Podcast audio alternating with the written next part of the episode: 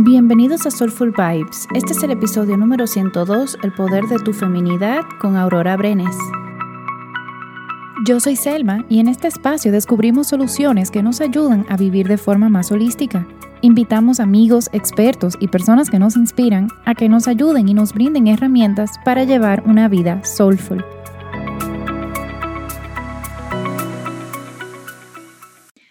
Hola a todos y bienvenidos. Hoy estamos con una invitada reincidente, que es Aurora Brenes, arroba la Petit Yogini en Instagram. Y también la puedes encontrar como petityogini.com en su página web.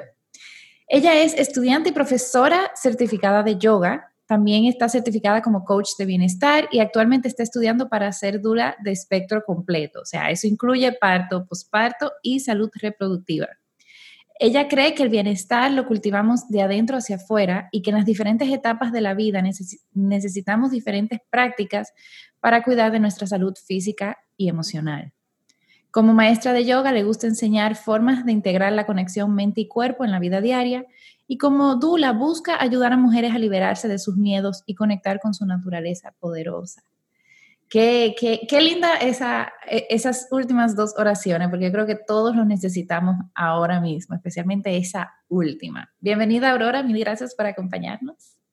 Gracias por invitarme nuevamente. Eh, bueno, lo que no saben, Aurora estuvo con nosotros hace, no recuerdo hace cuánto, pero estuvimos hablando un poquito de Ashtanga, Hatha Yoga, de los diferentes estilos de yoga. Y hoy, bueno, vamos a hablar de la, del, del poder de, nuestra energía femenina, que las mujeres nacemos con ellas. Pero aprovecho y de una vez te pregunto, o sea, ¿cómo tú pasaste de ese yoga más integral a decir, ok, esto es lo que me quiero enfocar ahora? Bueno, definitivamente el embarazo y la maternidad fue un, tuvo, hizo un cambio radical en mi, en mi vida. Em, y yo creo que nosotros hablamos fue hace como dos años y yo estaba full entregada a la Ashtanga. Hoy en día no practico Ashtanga, como la vida cambia. Em, algún día lo retomaré. Pero em, el embarazo y la maternidad definitivamente me han conectado mucho más con mi energía femenina, que ya yo la venía trabajando un poco antes y, y luego puedo contar un poquito dónde empecé. Espérate. no pasa nada. Ese, ese es Cata. Se acaba de despertar. Em, y entonces, creo que ser mamá y ser mamá de una niña también despertó mucho en mí la necesidad de hablar de estas cosas y de acompañar a otras mujeres a empoderarse y a quitarse los miedos y la vergüenza que viene con ser mujer en este mundo de hombres. Em, y esa es como mi nueva misión.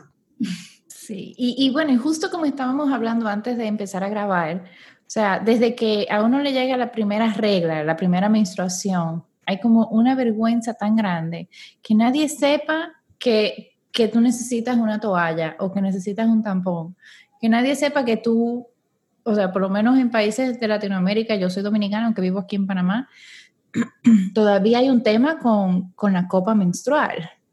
Todavía, o sea, hasta con, los panties de menstruación hay un tema. O sea, es increíble como algo tan básico. ¿Cómo, ¿Cómo tú has ido empezando como que, o sea, ya descubriste tu misión, pero ahorita cómo, cómo tú vas ayudando? O sea, a mí me encantan los martes de mamacitas. Eh, porque también como tú descubriste que, esto es algo que, necesitan las otras mujeres, o sea, no simplemente tú en tu proceso, sino también que hay muchas mujeres que no saben ni siquiera por dónde comenzar. Bueno, mi, mi camino con mis propios ciclos ha sido bastante turbulento. Yo no, o sea, tuve la típica experiencia en Panamá, pasa mucho que diagnostican a casi todas las mujeres con ovarios poliquísticos. Entonces, yo menstrué, yo me desarrollé a los 12 años em, y ahora, a los 27 años, aprendí que demora hasta 3 años que uno se regule. Pero yo a los 14 fui a un ginecólogo porque según mi mamá yo no era regular. Y el ginecólogo, que yo hubiera pensado que sabía mejor, lo primero que hizo fue mandarme pastillas. para regularme. Y tomé anticonceptivos hormonales por casi 10 años de mi vida, em, con un diagnóstico que era falso, porque luego cuando dejé las pastillas anticonceptivas y fui donde un em, ginecólogo más holístico, él me volvió a examinar y me dijo que eso no era cierto. Y ahí empecé como mi camino de poder recuperar mi ciclo natural. Em, obviamente luego de 10 años de estar bajo los efectos de hormonas fue muy difícil recuperarlo, pero empecé en ese camino y ya luego quedé embarazada y vamos empezando, eh, empezando de nuevo.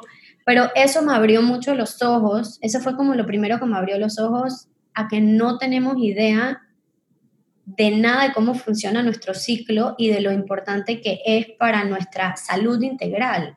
No es, tú lo mencionaste una vez en un podcast y hay un libro que dice que es el quinto signo vital en las mujeres es su menstruación y saber que tienes un ciclo saludable y conocerlo cuando no está en, en su óptimo o no está viniendo regularmente o tenemos cosas que no habíamos notado antes puede ser una señal de algo más.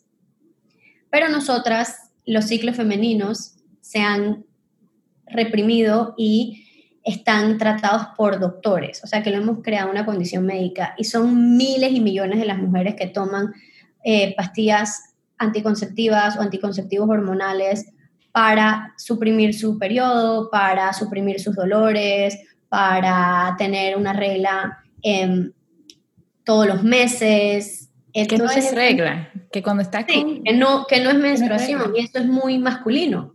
Querer controlar, querer tenerlo, ¿sabes? On the schedule, tal día, tal no sé qué. Ay, no quiero que me duela, así que lo voy a tapar. Entonces todo este control y no aceptación de que somos cíclicas y de que los ciclos son cambiantes, em, ya es la primera represión a nuestra energía femenina y hasta nuestra femeninidad en ese primer rite of passage, no sé cómo se dice eso en español.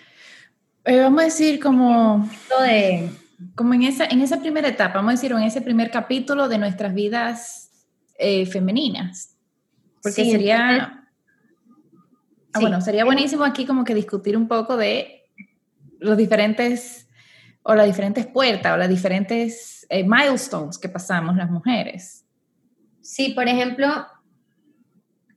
la, cuando nos desarrollamos, cuando menstruamos por, por primera vez, luego el embarazo, luego el posparto y luego la em, menopausia.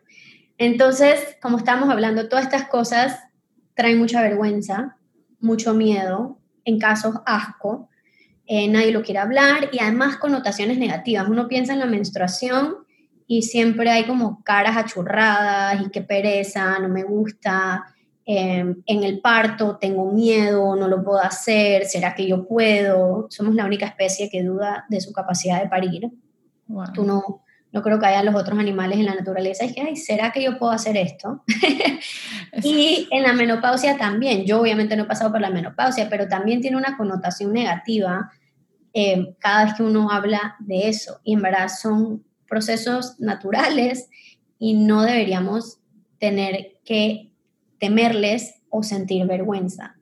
Entonces, esto es muy nuevo para mí también. No fue, como te digo, hasta hace un par de años antes de quedar embarazada, que yo quería recuperar mi ciclo, que yo sabía que no estaba funcionando bien, que ahí empecé a conectar con mi energía femenina a nivel personal, que yo sabía que estaba operando mucho la energía masculina y eso estaba afectando mis relaciones personales con mis parejas, con mis amistades, conmigo misma. Em, y esto todo lo descubrí cuando me fui a Asia, que obviamente conecté con mujeres increíbles y vi como que, wow, empecé a aprender un poco más de tantra, de la liberación sexual de las mujeres, de todas estas cosas que en estos países acá no se hablan y son muy tabú. Sí. Y desde el 2017 hasta ahora, solo en Panamá hay muchas más personas hablando de eso. O sea que sí hay un despertar. Y, y como te decía, hasta Deepak Chopra puso un post hace poquito de que el despertar de las energías femeninas no es solo necesario, pero que hay que empezar a acelerarlo porque este mundo muy masculino ya, o sea, ya, ya no está funcionando. Y lo podemos ver con este año, o sea, todo lo que ha pasado este año. Em, necesitamos más colaboración, más aceptación, más ser más pasivos, menos agresivos y todo eso es energía femenina. que al haberla trabajado un poco antes de quedar embarazada, creo que en el embarazo eso fue como simplemente exponencial. Creo que si no hubiese hecho ese trabajo dos o tres años antes, no estaría donde estoy ahorita. Claro, sí, porque quizás hubieras tenido un acercamiento al embarazo diferente al que tuviste. Total. Eh, antes de seguir con el embarazo, quizás podemos hacer como un paréntesis de la diferencia, o sea, cómo se pueden ver las energías masculinas y las energías femeninas, o sea, cómo se ven en el día a día, cómo se sienten, quizás para que las personas que nos están escuchando eh, lo puedan, sí, visualizar un poquito más fácil. Claro. Lo primero que hay que entender es que todos tenemos ambas energías. La energía femenina y la energía masculina no es hablar de hombres versus mujeres. Em, hay hombres con más energía femenina que masculina y hay mujeres con más energía masculina que femenina. Pero sí soy fiel creyente que nos enseñan, la sociedad nos enseña a operar desde la energía masculina y esto significa la energía que quiere llegar a las metas, la energía que ejecuta. Em, la energía que compite, la energía más agresiva, la energía que ve la fuerza sobre el poder, porque no es lo mismo. Es, es una energía también más solitaria. Entonces, todos estos trabajos de oficina, de cubículo, todo eso es para una energía que quiere estar más sola. Entonces, por eso vemos que cada vez hay más personas saliéndose del sistema porque no es sostenible. Ahora, la energía masculina es súper necesaria y también es una energía que se tiene que trabajar para que sea más saludable, porque también hay una masculinidad tóxica, por eso no es lo que yo trabajo. Claro que necesitamos tener energía masculina para no solo crear y no ejecutar, necesitamos energía masculina para llegar a nuestras metas, em, para salir adelante de momentos difíciles, eh, pero no hay que explotarla. Entonces la energía femenina es la energía de la creatividad. Cuando pensamos en feminidad, pensamos en debilidad, por alguna razón. Pero no, es una energía muy poderosa porque es la energía que crea, es la energía del movimiento, es la energía que está en constante cambio, es la energía de expansión, pero también la energía que recibe, es la energía que nutre, es la energía que cuida, sí es una energía más pasiva, pero no es una energía débil.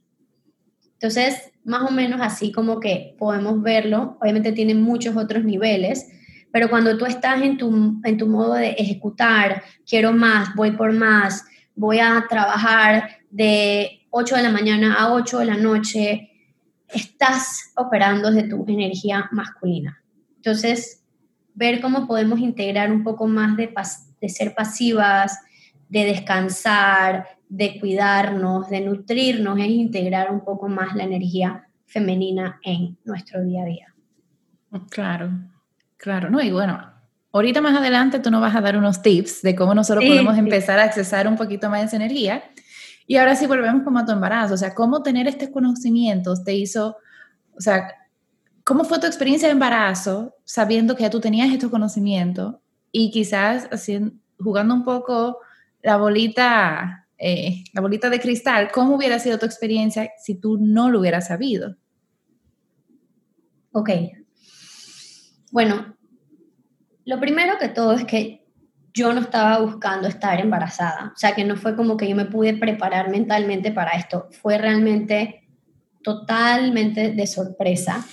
Em, por eso sé que el trabajo que estuve haciendo antes tuvo mucho impacto en cómo llevé mi embarazo.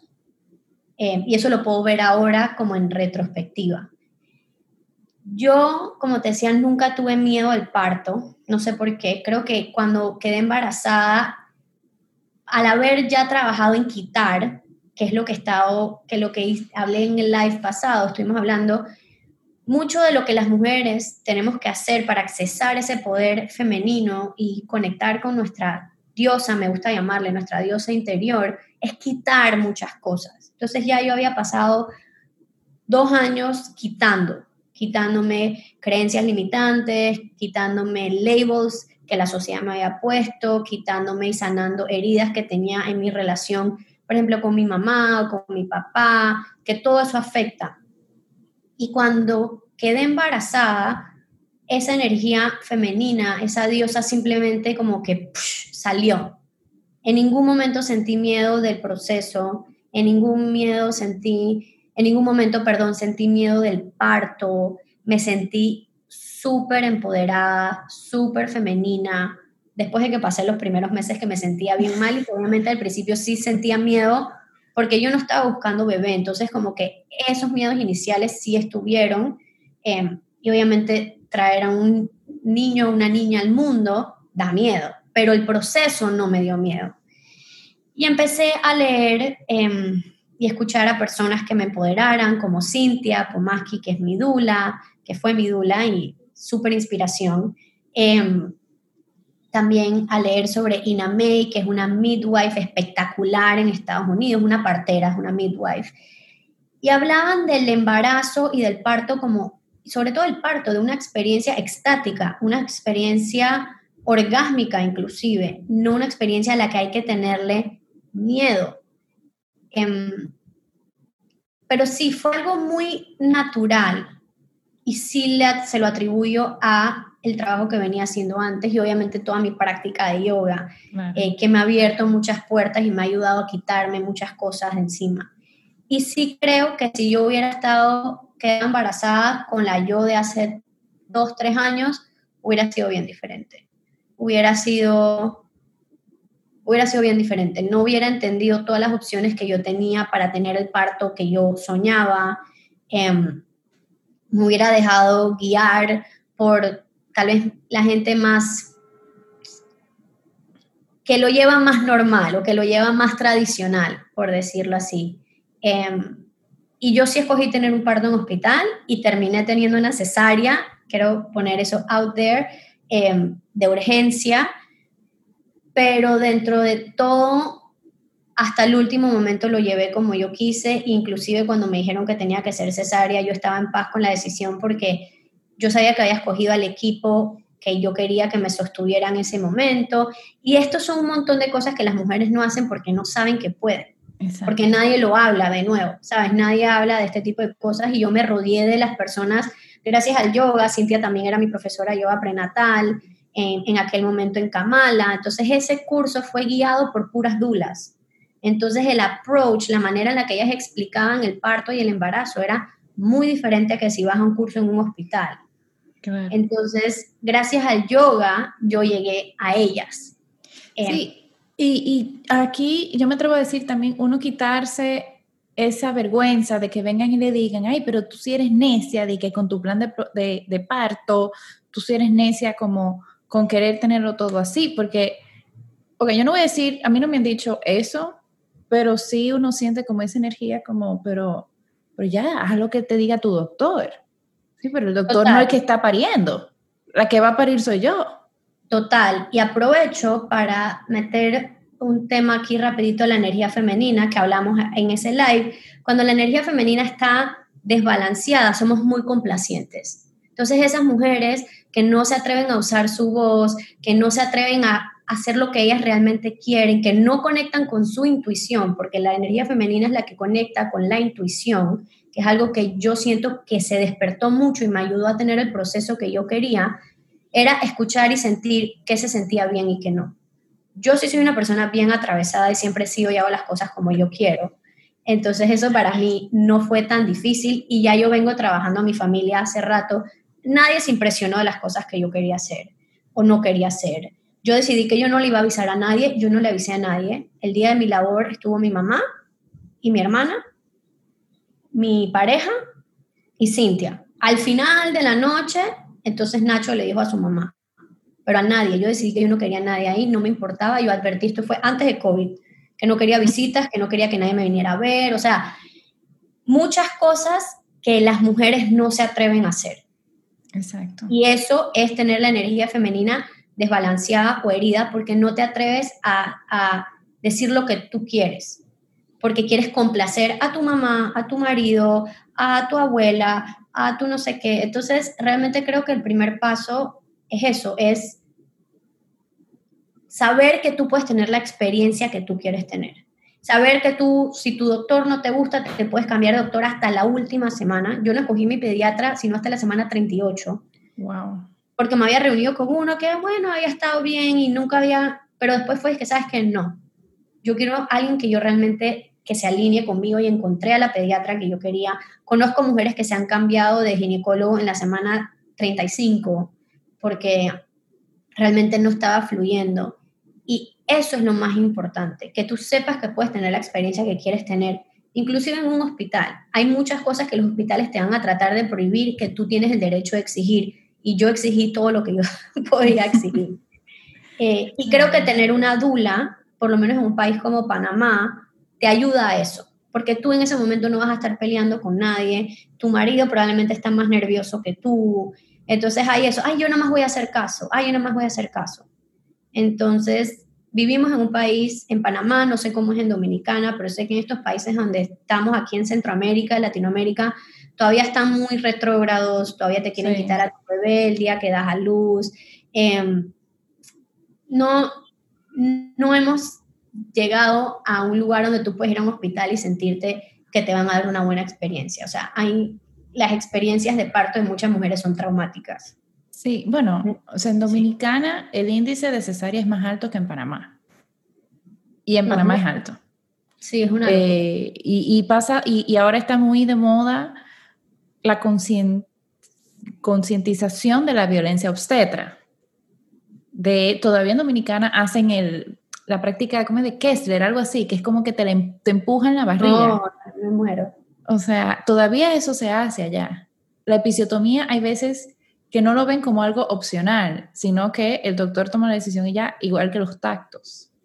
Entonces, claro, eh, claro aquí estamos como viéndonos un poquito ultra puntual, pero, pero es ese empoderamiento que tú estás diciendo y, y, y no tener miedo de poner límites y de sentirte tranquila con los límites que ya tú pusiste no poner límites es otra señal de una energía femenina desbalanceada. Así que estés embarazada o no, escucha, si eres complaciente, si no sabes poner límites, si no usas tu voz, todas estas cosas son nuestra energía femenina reprimida, que, que no es culpa tuya, no es culpa de uno, es lo que nos han enseñado a hacer. Siempre nos quieren, calladita te ves más bonita, ¿sabes? Las niñas no lloran, digo, las niñas no se portan así, los niños no lloran. Eh, las niñas bonitas no, no gritan o las niñas bonitas no no sé qué. Entonces eso viene desde chiquititas. Em, y llegamos a un momento en nuestra vida tan especial como el embarazo y el parto y lo único que sentimos es miedo. Es miedo, es vergüenza, es incapacidad de hacerlo. Em, y yo no estoy en contra de, de usar epidural o a tener intervenciones cuando son necesarias. Y yo no, no vamos a hablar de esto ahorita, pero para mí lo más importante es que creamos, conectemos con nuestro poder, porque si nosotras sabemos que tenemos ese poder dentro, nada ni nadie nos puede quitar ese, ese, esa buena experiencia. Lo que siento es que el embarazo, y dejando al lado los temas médicos, sé que hay embarazos complicados, pero sé de muchas mujeres que están embarazadas inclusive cómo sienten de su cuerpo, ¿sabes? Es como que, ay, no, es que esto me va a destruir el cuerpo, es que esto, no sé qué, es que los hombres ni saben porque a ellos no se les destruye. Entonces es como que estamos constantemente hablando negativo de todos los procesos femeninos y eso es lo primero que hay que cambiar. Claro. Ah, hay que decir, amo mi regla aunque no te lo creas hasta que te lo creas, ¿sabes? Y si tú quieres a tu regla y la ves como algo positivo, vas a hacer el trabajo para tener una regla. Bueno, una regla, una menstruación dolorosa no es normal. Una menstruación larga no es normal. Una menstruación con demasiado sangrado no es normal. Entonces, si empezamos a conectar con, con nuestra menstruación y nuestros ciclos, vamos a hacer un esfuerzo por tenerlos sanos y saludables. Y lo mismo con el embarazo, o sea, llegar con una, estar con una mejor mentalidad, empezar a quitar eso estigma, no hablar negativo de tus procesos femeninos ni, ni el de más nadie. Em, y es muy, difícil porque es quitarse, es desaprender. Exacto. No, no, no es aprender algo nuevo, es desaprender todas estas cosas que además vienen de generaciones y generaciones em, atrás de nosotros. Sí, y cuestionarse eso, que yo estaba hablando de esto en, en una consulta ayurvédica, de que también puede que viene mucha culpa cuando uno empieza a darse cuenta de que tus padres hicieron las cosas diferentes. Entonces uno se siente como, ah, pero si yo lo hago al revés, es, yo estoy desvalorizando todo lo que ellos han hecho, estoy como contradiciendo. Y por lo menos desde el punto de vista como un poco más eh, de energético, de karma, a los padres de uno les toca un karma, a nosotros nos toca otro. Ellos tienen sus lecciones que aprender y nosotros tenemos otras lecciones que aprender. Entonces, y yo siento eso porque creo que en Latinoamérica uno se aferra mucho a lo que han hecho sus padres y, tiene como cierto, es hesitant al momento de cambiar. Bueno, y va con todo el tema de, de, ser complacientes, sobre todo las mujeres, con lo que quiere tu mamá, lo que quiere tu papá, porque mis papás dicen, porque mi familia. Y al final del día no es la experiencia ni de tu mamá, ni de tu papá, ni de tu abuela, es la tuya. Y eso es algo que se nos olvida. Y eso es también esa represión de la energía femenina poderosa. Porque la energía femenina no necesariamente es sumisa. Las mujeres nos han querido hacer sumisas. Entonces, en el tema del embarazo y el parto, exigirle a tu doctor lo que tú quieres, preguntar. Pero lo que pasa es que no... Y, gran parte de mi trabajo que yo quiero lograr como Dula, que es lo que hicieron estas chicas, Cintia y las demás con las que yo tomé el curso por mí, y luego Cintia conmigo personalmente, es contarme y decirme todas estas cosas, por ejemplo, lo de la episiotomía, que eso no, ya en Panamá no se exige, pero que bueno, yo puedo decir, yo no quiero que me hagan esto, o todas estas cosas que todavía quieren hacer durante tu labor de parto, durante tu embarazo, que tú puedes decir que tú no las quieres, porque hay estas otras alternativas. Entonces, mi trabajo también es dar la educación y la información a mujeres que no la recibirían y también ayudarlas a que no tengan ese miedo del proceso. Y luego viene el posparto. Entonces, por eso yo quise ser dula de espectro completo, se llama, porque creo que después de que damos a luz, tenemos nuestro bebé, viene un momento muy solitario, porque en el momento en que bebé nace, toda la atención va a bebé. Y volvemos a lo que hablábamos de la energía masculina, queremos ser la mamá toda poderosa, la que lo puede todo, la que no necesita ayuda, o la complaciente y la puerta de la casa está abierta para que entre y salga quien quiera. Entonces el posparto es un periodo muy delicado para la mujer, yo diría mucho más delicado que el embarazo. De nuevo dejando el tema médico a un lado, porque cuando estás embarazada todo el mundo te atiende. ¿Cuántas veces a mí no me colaban? Me decían, ay, no pasa tú los parkings de embarazada. O sea, hay un montón de cosas, mucha atención muy positiva cuando estás embarazada y cuando vas a, tener a tu bebé, pero en el momento que ya dejas de estar embarazada, como que boom, ya, pues ya, ya tienes que algunas mujeres tienen que regresar a trabajar inmediatamente, el sistema no reconoce lo importante del posparto y ni hablar con el tema de los papás, pero ese es otro tema. Sí, no, y también esperan de que, o sea, está la expectativa de que tú vas a tener un posparto donde te, vas a ver bella, con tu cabello siempre súper lindo lavado, que, eh, que la barriga va a desaparecer a los dos días. Entonces también hay una expectativa irreal de lo que se espera y y es lo que estaba diciendo, o sea, la mamá que está pasando un proceso real, eh, ya empiezan también a juzgarlas. Por lo que yo he visto, o sea, yo no lo he vivido, pero por lo que yo he visto, empieza como una juzgadera de otras mujeres, porque eso es lo peor, o sea, viene de las otras mujeres. No, sí, somos de lo peor. O sea, pero eso tiene que ver por cómo hemos sido, to, todos son cosas que nos han metido en nuestro sistema, en nuestra cabeza, en nuestro alma, eh, de de la competitividad. Las mujeres no somos competitivas. Podemos tener, o sea, la energía femenina, perdón, no es competitiva, es colaborativa. Entonces hay un libro que yo recomiendo muchísimo para el posparto que se llama Los primeros 40 días. Estas mujeres que crean este libro, además de tener recetas y todo, la primera parte del libro te habla de dónde ellas sacan todas estas ideas para que tengas un mejor posparto, sobre todo los primeros 40 días, que es como lo sagrado, que deberías descansar y estar en tu nido. Todo lo que ellas sacan es de, de tradiciones ancestrales, donde las mujeres vivían en aldeas, donde la mujer que tenía su hijo no movía un dedo, simplemente todo lo que hacía esa mujer era encargarse de su bebé, que es lo único que debe hacer, pero alguien más le cocinaba, la masajeaba, le limpiaba la casa, etcétera, etcétera. En países latinos, por suerte, existe un poco esa ayuda ya naturalmente, pero en ciudades, en otros países, las mujeres están completamente solas. O aquí hay muchas mujeres extranjeras, entonces están solas. Em, y no conectamos con ese sentido de comunidad. Hay un libro buenísimo que se llama The Red Tent, en español creo que la tienda roja, em, buenísimo. Es una novela, pero es basada como en cómo eran las cosas antes y el sentido de comunidad que había en las mujeres y cómo nos apoyábamos y nos sosteníamos en estos momentos, en estos ciclos femeninos de la vida. Em, y era hermoso. Y eso se ha perdido mucho por la vida, el estilo de vida que llevamos hoy en día. Y de nuevo, eso es salirnos de la energía femenina, de la colaboración, de la comunidad, del acompañamiento, del cuidado y vivir una vida muy acelerada, donde el esposo, por lo menos aquí en Panamá, no tiene más de tres días eh, oficialmente de la, del trabajo, si tiene un alto puesto, lo que sea, puede o pedir vacaciones, pero la, la normalidad no es esa, entonces está la mujer sola en la casa, sin un marido que la apoye, que también se está perdiendo una parte importante de su bebé, y todo esto es demasiado y no es, no es natural.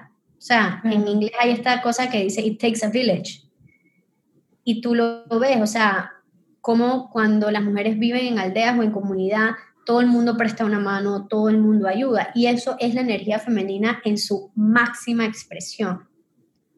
Y nosotros aquí no lo hacemos. Entonces, como dula de posparto, yo quiero inculcar a eso, ¿sabes? Y, y, personalmente puedo acompañar, para eso me estoy entrenando, como también puedo nada más crear un plan de cómo puedes apoyarte en las personas cercanas a ti y a quién vas a dejar entrar a tu casa para que te ayude realmente. Es exacto, o sea, eso yo creo que también es vital, porque nos da miedito, ah, que la suegra, que esto, que lo otro, o sea, y por ejemplo, o sea, hoy yo tuve una conversación con, con mi esposo y yo le dije, o sea, mi mamá viene, yo voy a dar a luz aquí en Panamá, mi mamá viene por un mes y medio y ella me va a atender, ella quiere estar en, en la sala de parto. O sea, ella quiere participar en todo.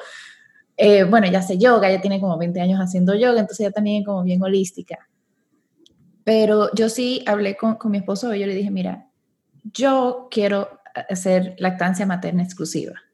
Y ya me han preparado de que en ese momento uno está un poco débil de mente, de, de como vulnerable. Mm.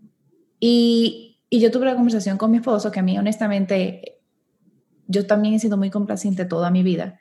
Yo le dije, por favor, habla con tu mamá y yo quiero lactancia materna exclusiva. Yo no sé cuál es su posición, pero yo no quiero que en esta casa no se mencione fórmula. Y él, sí, sí, yo te apoyo, pero para mí eso fue como un big, huge step, poner ese tipo de límites. Porque también en la sociedad es mucho, ay, el que dirán, ah, que mira, que, o sea, también es soltar todo eso y lo que dice, o sea, ¿a quién yo voy a dejar entrar?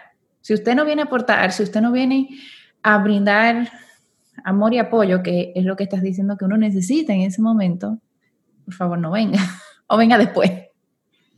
Total, y yo creo que si es que si no estás parada en tu poder, y esto lo puedes hacer cuando estás embarazada, o sea, no tienes que hacer trabajo previo, pero tienes que pararte en tu poder, o sea, tienes que saber que tú tienes tu poder y que tú puedes escoger lo que tú quieres y no ser complaciente y hay, hay todo un tema de los arquetipos de las mujeres, entonces, por ejemplo, está el arquetipo de la madre, el arquetipo de la mujer salvaje, el arquetipo de la bruja, entonces, ¿cómo conectar con estas diferentes fases de ser mujer? Hay momentos en el que tienes que ser cabrona y cabriada, ¿sabes? Hay momentos en el que te tienes que parar firme y decir, no, ¿sabes? No significa que ahora porque vas a estar conectada con esta parte un poco más sutil, vas a ser complaciente. La energía femenina en desbalance es complaciente.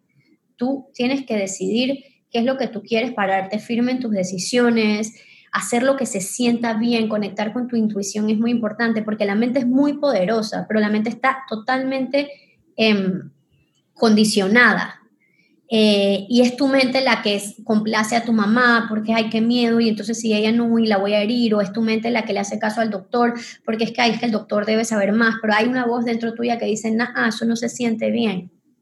Y tú tienes el instinto de madre, y el instinto de madre no es, es que el día que mi bebé nazca voy a dar pecho perfecto, no, o sea, es durísimo, ¿sabes? Es durísimo ser mamá, pero hay ese instinto de esa mamá leona dentro tuyo que te dice, esto sí, esto no y esa es a la que tú le tienes que escuchar. No a tu marido, no a tu doctor, no a tu mamá, no a tu papá. O sea, Nacho se dio miles de sorpresas conmigo, de muchas cosas que yo dije, esto va a ser así, así, así. Él es mucho más tradicional, él nunca había escuchado todas estas cosas. Pero yo lo dije de un lugar tan genuino y tan segura que a mí nadie en ningún momento me cuestionó. Ahora, disclaimer, yo tengo una familia con la mente muy abierta y los que no son mi familia directa no me importa. O sea, claramente voy diciendo como que I am not as, no te estoy pidiendo tu opinión. Pero si tú lo haces de un lugar seguro, de un lugar real, de un lugar de confianza en ti misma y en tus decisiones, es muy difícil que alguien te cuestione eh, o que te moleste que te cuestione. Entonces hay que hacerlo de un lugar de seguridad y no un lugar de rabia, ¿sabes? un lugar de que yo porque yo quiero. No, simplemente esto es lo que se siente bien para mí, es mi experiencia y yo lo voy a honrar, ¿sabes? Honrar esa voz dentro tuyo, esa mamá, esa diosa, esa leona, esa mujer salvaje, esa mujer que vino a este mundo a trabajar desde su poder. Ya seas mamá o no seas mamá, todas estas cosas son aplicables en diferentes fases de tu vida. Pero en el momento de ser mamá tienes que estar bien conectada con eso porque es muy fácil ser la entregada entonces, si ya vienes con esa cosa dentro tuyo, cuando tengas a tu bebé, va a ser mucho más difícil como que trabajarlo porque por lo menos por los primeros meses tu cuerpo está entregado a tu bebé, sobre todo si decides lactancia materna exclusiva, estar en casa, em, estar presente, todas estas cosas. Entonces sí es importante ya venir un poco como con, ese, con esa conexión. Y, que no tiene nada de malo. O sea, si vas, si incomodas a otras personas, estás haciéndolo bien. Exacto. Tienes que estar bien con incomodar a otras personas. Y no importa si son las personas que más quieres en tu vida. Porque lo más importante es tú y tu experiencia. Yes. Y, o sea, y ahí aprovecho de una vez. O sea, las personas que nos están escuchando, y que, ok, bien, ¿cómo lo hago? ¿Cómo yo puedo llegar? Porque me imagino que hay muchas mujeres no, tiene que ser embarazada, ni parto, ni nada de eso. Pero hay muchas mujeres que quizás se, son muy complacientes en general en la vida. Por ejemplo, en el ambiente laboral, y esto es algo que yo, aunque hoy no estamos hablando laboral, pero yo creo que el mejor ejemplo, las mujeres terminan haciendo muchísimo más por mucho menos salario. Y siempre dan como esa milla extra, dos millas extra, yo no sé cuántas millas extra, solo para be liked, entonces, ¿cómo, cómo podemos empezar a accesar esa energía femenina? Ok, creo que lo primero, em, lo primero que todas tenemos que empezar a hacer es trabajar en dejar de hablar de manera negativa de ninguno de nuestros procesos femeninos. Como, como se dice, como que repítelo hasta que te lo creas. ¿Sabes? Como que escúchate hablar cuando hables de tu menstruación o cuando pienses en el parto, estés embarazada o no, porque sí veo muchas amigas mías que no son mamás todavía y, ven como que esto es cosa como algo terrible, ¿sabes? Como que es la maternidad y eso es otra parte. Yo no pensé nunca, yo no era una mujer que estaba, quiero ser mamá, o sea, para mí era si pasa bien, si no también y yo estoy haciendo la maternidad diferente. Yo estoy llevando un negocio, estoy siendo mamá presente. Entonces, cambia tu perspectiva de las cosas. Eso más nadie te lo puede cambiar. Y si tú cambias la manera en la que tú hablas de tus procesos femeninos y los procesos femeninos en general, la energía colectiva va a cambiar. Y era lo que yo te decía, Selma, mi trabajo es trabajar con las mujeres, hacer su propio proceso interno en un ambiente de comunidad. Y eso me lleva a mi segundo punto conecta, apóyate en hermanas y en personas que piensen igual que tú. Yo y yo sé que tú tenemos la bendición de estar rodeadas de un grupo de personas que se alinean con nosotras, pero hay muchas mujeres y muchas personas, esto aplica para los hombres también, que no. Yo en mi camino de yoga, de profesora de yoga y de sostener retiros, me he encontrado con muchas mujeres que se sienten muy solas porque están en este nuevo camino, en este nuevo proceso y las personas alrededor no las apoyan. Entonces, encuentra una comunidad y una tribu de personas que se alineen con tus valores. Eso es maravilloso para la energía femenina, porque no solo te sientes apoyada, pero también te sientes inspirada, motivada. Eh, y a mí tener mi grupo de amigas ha sido increíble. O sea, yo no sé si hubiera logrado lo que yo he logrado si yo estuviera sola. O sea, sé que no, sé que no lo hubiera logrado. Y tengo diferentes tribus, unas que acceso para ciertas cosas, otra para las que hago otras cosas, pero que siempre me apoyan y están alineadas conmigo. Y la gente que no está alineada conmigo, la fui pues dejando ir. Em, pero la comunidad, la energía femenina, le encanta estar en comunidad y colaborar. Así que yo creo que eso, hablar de colaboración también, por ejemplo, en vez de ser tan competitiva, a mí me encanta colaborar. Yo siento que desde que yo empecé a hacer este trabajo hace un par de años, a mí me encanta hacer retiros con otras personas, me encanta tener talleres con otras personas, a mí trabajar en equipo me encanta. Entonces esa parte de la comunidad y la colaboración va a despertar a tu diosa definitivamente. Em, otra que es súper sencilla, pero nos cuesta un montón, es recibir, dejarte sentir placer. Y esto es a todos los niveles. Sentimos mucha culpa si en la mitad del día nos queremos hacer un masaje, por decir algo, o no sabemos sentir placer. O sea, sentimos, cuando estamos sintiendo placer nos sentimos culpables, eh, a menos que sea el domingo por la mañana. Pero, ¿sabes? Podemos tener un mejor balance de hacer y ser. Dejarnos, si una mañana tú puedes dormir más tiempo, permítetelo, permítete recibir placer, masajes, bañarte en una tina. Hay muchas personas que nunca hacen nada por placer, ¿sabes? Como que están todo el tiempo haciendo, haciendo, haciendo. Em, entonces, definitivamente yo creo que permitirnos sentir placer sin sentirnos culpables es muy importante. Las mujeres también podemos sentir placer aunque nadie nunca te lo haya enseñado. Em, y por último, te diría que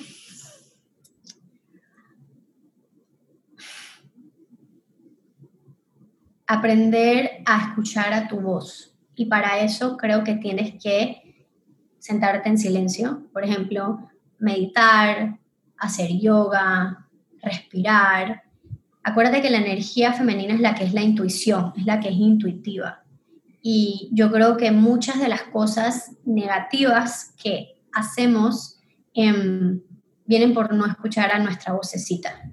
Entonces, o no negativas, pero dejar de hacer cosas que serían mejor para nosotras, como te decía en el tema del embarazo, y esto aplica a cualquier parte de tu vida. Eh, aprende a, prestarle atención a esa voz y no solo a lo que te dice tu mente, porque acuérdate que la mente está muy condicionada. Y nuevamente, yo sí soy fiel creyente que estamos muy condicionados a operar desde el masculino. Sí creo que podemos tener diferentes niveles de energía y algunas mujeres pueden ser más masculinas, pero sí creo que nos han enseñado a ser y trabajar desde la masculinidad, porque así es el sistema, así es el mundo. Vivimos en un patriarcado, la gente le gusta escucharlo o no. Esto es un patriarcado. Em, y eso afecta la manera en la que somos mamás. Escuché un podcast estos días de ser mamá en el patriarcado. Hay muchas cosas que están muy drilleadas, muy sutiles. Entonces, aprender a despertar y a escuchar esa voz te va a ayudar muchísimo a, a navegar este mundo desde la energía un poco más, más femenina. Sí. Y lo mejor es que son tips que ya pueden empezar a aplicar hoy en día. O sea, lo del masaje, si tú has pensado que un miércoles a las 3 de la tarde es malo darte un masaje, dátelo. O sea, eh, haz, el ejercicio activo, porque si al principio, cada vez que uno va a hacer un cambio, necesita un esfuerzo activo de nuestra parte, que al principio se siente un poco incómodo, pero es un trabajo. Y Aurora, me encanta que hayas dicho eso porque en el live una amiga nos escribió como que, pero es que se me hace tan difícil recibir. Obviamente se nos hace súper difícil. Esto no es fácil, este trabajo no es fácil. Para mí no ha sido fácil. Sigo trabajando todos los días para las mujeres con las que he trabajado y las que he hablado. O sea, es un trabajo súper duro, es un, trabajo de sanación realmente. Em, como decía, no es que ahora yo voy a aprender a conectar, es sobre todo desaprender. ¿Cómo desaprendes? Eso de sentirte culpable por sentir placer o cómo desaprendes em, ser competitiva todo el tiempo o estar haciendo todo el tiempo porque eso es lo que alguien te está premiando. Entonces es como quitarte todas esas capas para entonces poder dejar que esa naturaleza, porque es parte de ti, salga. Exacto. Exactamente. Y bueno, o sea, Aurora, mil gracias de verdad por acompañarnos hoy. Yo creo que muchas chicas van a estar de que, yes, ya tengo tarea. Pero tarea, tarea para dejar de tener tareas. Claro, y, y cuéntanos dónde la gente te puede encontrar, dónde puede aprender más, cómo puede, con guía tuya, accesar esta energía femenina. Ok, em, bueno, en redes, en Instagram es la red en la que estoy más activa, la Petit Yogini. En mi página web yo tengo, mando muchos emails, newsletters y emails durante el mes. Te invito a que te suscribas, ahí comparto bastante. Em, y a partir de este año voy a estar teniendo más actividades en comunidad trabajando esta energía. En abril vamos Anabela Crespo de Art of Aligning y yo, que es una amiga con la que he estado trabajando muy de la mano, em, vamos a tener un retiro solo para mujeres de expansión, para empezar por quitarnos todas estas cosas y ver cómo podemos desde la femeninidad y de una empoderada, nosotras empoderadas, trabajar más conectadas con nuestros ciclos, más conectadas con nuestras pasiones, con nuestra voz. Em, y voy a tener más, mucho, mucho más de esto. Así que definitivamente mi página web sería lo, lo principal. Suscribirte a mi newsletter porque siempre vas a ser la primera en enterarte de todo lo que sea que esté haciendo. Buenísimo, así que vayan y suscríbanse para que estén atentas a, ese retiro que se ve. Si, si no hubiera estado dando a luz, hubiera iría.